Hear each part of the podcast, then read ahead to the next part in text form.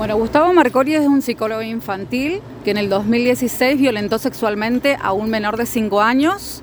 La causa eh, está estaba en el juzgado número 5 desde diciembre de 2017.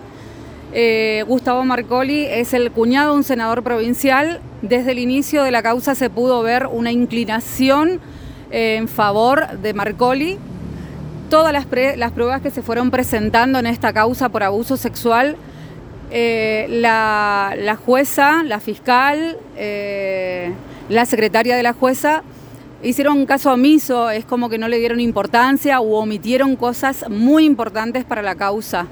Eh, la única realidad es que el año pasado la jueza decidió sobreseer a Marcoli después de casi seis años. La Cámara de Apelaciones este año eh, dictó el sobreseimiento definitivo. La asesora de menores el 23 de febrero de este año eh, se expidió diciendo que em, la víctima, eh, de acuerdo a lo que ella había visualizado, observado, estudiado del expediente y la cámara GESEL, la víctima para ella había sido, realmente había atravesado por la violencia sexual que se había denunciado. ¿sí? Eh, y que el relato de la víctima había sido coherente durante todos estos años en todas las pericias que se le habían realizado. Uno de los problemas que tenemos en esta causa es que el psicólogo forense Leonardo Bota utiliza el síndrome de alienación parental. Es decir, que lo que dice Bota es que en la cámara GESEL, que es contundente, y en las pericias luego realizadas, es como que el niño fabula o tiene un chip implantado, un relato implantado por parte de la madre. Eso es lo que dice Bota, que se contradice con lo que dice el primer médico forense, el primer eh, psicólogo forense, Cristian Fernández, que dice todo lo contrario en las primeras entrevistas que tiene con la víctima y con la madre. Eh, bueno, es totalmente lo contrario que dice Bota. Es más, este primer psicólogo forense es el que inmediatamente pide la imputación de Marcoli. Ahora, ¿Marcoli hoy sigue ejerciendo la profesión?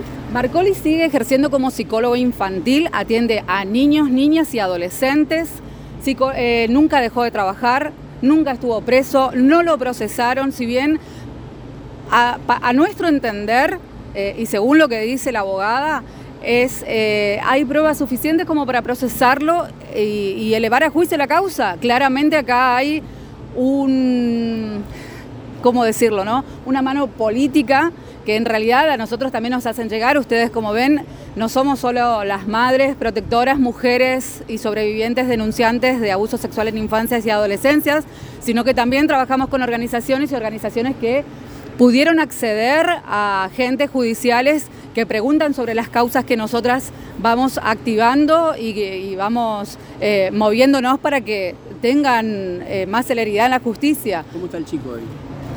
El niño, nosotros lo que lo que nosotros pretendemos, nosotros como colectivo, es que los adultos nos hagamos cargo de las causas judiciales y que los niños, niñas y adolescentes víctimas de abuso sexual en infancia y adolescencia, en medida de lo posible, puedan continuar con una vida normal. Pero el trauma siempre está latente y lo peor que le puede pasar a una víctima de abuso sexual es que no haya justicia porque además es lo que piden todas las víctimas. Cuando el hecho se denuncia, lo que se pide es justicia. Lo que le estamos pidiendo hoy al Superior Tribunal de Justicia es que, por favor, revise la causa y que pueda volver a primera instancia esta causa, el expediente 174.366-17 que tiene como señalado de abuso sexual en infancias y adolescencias a Gustavo Marcoli, psicólogo infantil.